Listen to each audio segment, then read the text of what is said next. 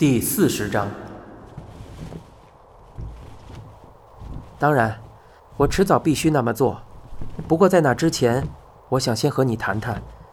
至于理由，我刚才已经说过了。食神说：“因为我们是朋友。”说得更进一步，是不想失去你的才华。我希望这种麻烦事赶紧结束，这样你才好专心做你该做的事。我不希望你的聪明才智浪费在无谓的事情上。用不着你提醒，我不会白白浪费时间。食神说着，再次迈开步，不是因为上班快迟到了，而是他已无法忍受停留在原地。汤川从后面跟上来，要解决这次的案子。不能把它视为瓦解不在场证明的问题，应该转向截然不同的方向，其间的差异远比几何与函数之间的差异大。食神一边往前走，一边说：“你认为那是什么问题？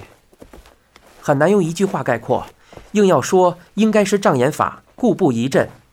专案组被伪装吓住了，他们以为是线索的东西，其实统统不是。”当他们以为掌握了关键的那一瞬间，已经上了人家的当。听起来很复杂，是很复杂。不过，只要换个角度，问题就会变得异常简单。凡人想以复杂的手段掩饰某件事时，往往因复杂而自掘坟墓。可是天才不会这样做，他们会选用极为单纯、常人想象不到也绝不会选择的方法，将问题一口气复杂化。物理学者不是很讨厌抽象的叙述吗？那我就想谈一下具体的。你来得及吗？不急，还有时间去便当店。食神瞥了汤川一眼，视线立刻转回正前方。我又不是天天去那里。就我所知，你几乎是天天报道。这就是你把我和命案牵在一起的根据。可以说是，也可以说不是。就算你天天在同一个店里买便当，我也不觉得奇怪。不过，若是天天去看某位美女，那就不能忽视了。食神驻足，凝视着汤川。你以为身为老朋友，就可以口无遮拦？汤川没有避开，他迎着食神视线的双眼蕴含力量。你生气了？我知道你心虚了，太可笑了。食神迈开脚步走进青州桥，走上眼前的台阶。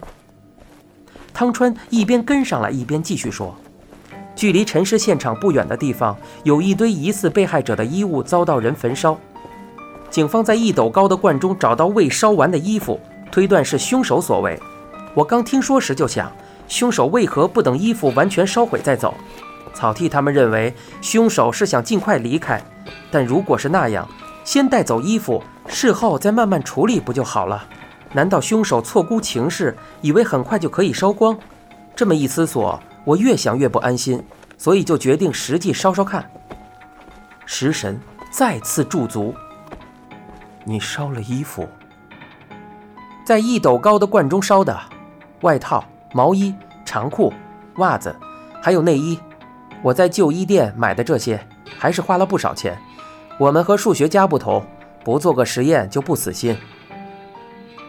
食神问道：“结果呢？”衣服冒出有毒气体，熊熊燃烧，全部都烧光了，一眨眼就结束了，前后还不到五分钟。所以呢？所以凶手为何连短短五分钟都不肯等呢？谁知道啊！食神走上最后几节台阶，在青州桥左转，和变天亭正好相反。汤川问道：“你不去买便当？你真烦人！我不是说了吗？我又不是天天去。”食神皱起了眉头。汤川赶上他，和他并肩前行。好吧，只要你不愁没午餐吃。尸体旁边还发现了一辆自行车，根据调查，车子停放在小旗车站时遭人偷窃，车上还留有被害者的指纹。那又怎么样？连死者的面容都毁了，却忘了擦掉自行车上的指纹。这个凶手也太糊涂了。如果是故意留下，就另当别论了。他的目的是什么呢？你认为是什么？为了把自行车和被害者连在一起。要是警方认定自行车和命案无关，就对凶手不利。为什么？因为他希望警方找到证据，判定被害者是自己骑车前往案发现场的。普通的自行车不行。不是普通的自行车。的确是随处可见的女士自行车，不过有一点不普通，是新车。食神感到全身的毛孔突然的张开，费了好大的劲儿才抑制住喘息。老师早！听到这声招呼，食神倏然一惊，一个骑自行车的高中女生停了下来，朝他点头行礼。啊，你早！他慌忙的回应着。汤川说：“真不简单，我还以为……”这年头已经没有学生和老师打招呼了呢。的确快绝种了。对了，你刚才说自行车是新车，这有什么特殊含义？汤川说：“警方以为小偷觉得要偷就偷新的，其实理由并非这般单纯。凶手在意的是那辆自行车是什么时候放在小旗车站的。”你的意思是？对凶手来说，那种在车站一放就好几天的破自行车没有用，他希望车主出面报案，所以车子一定要是新的，被偷了，报案的可能性才高。不过这些不是掩饰罪行的绝对条件，凶手只是抱着侥幸的心态，选择了一个可以提高成功几率的方法。食神对汤川的推断不予置评，一径往前走。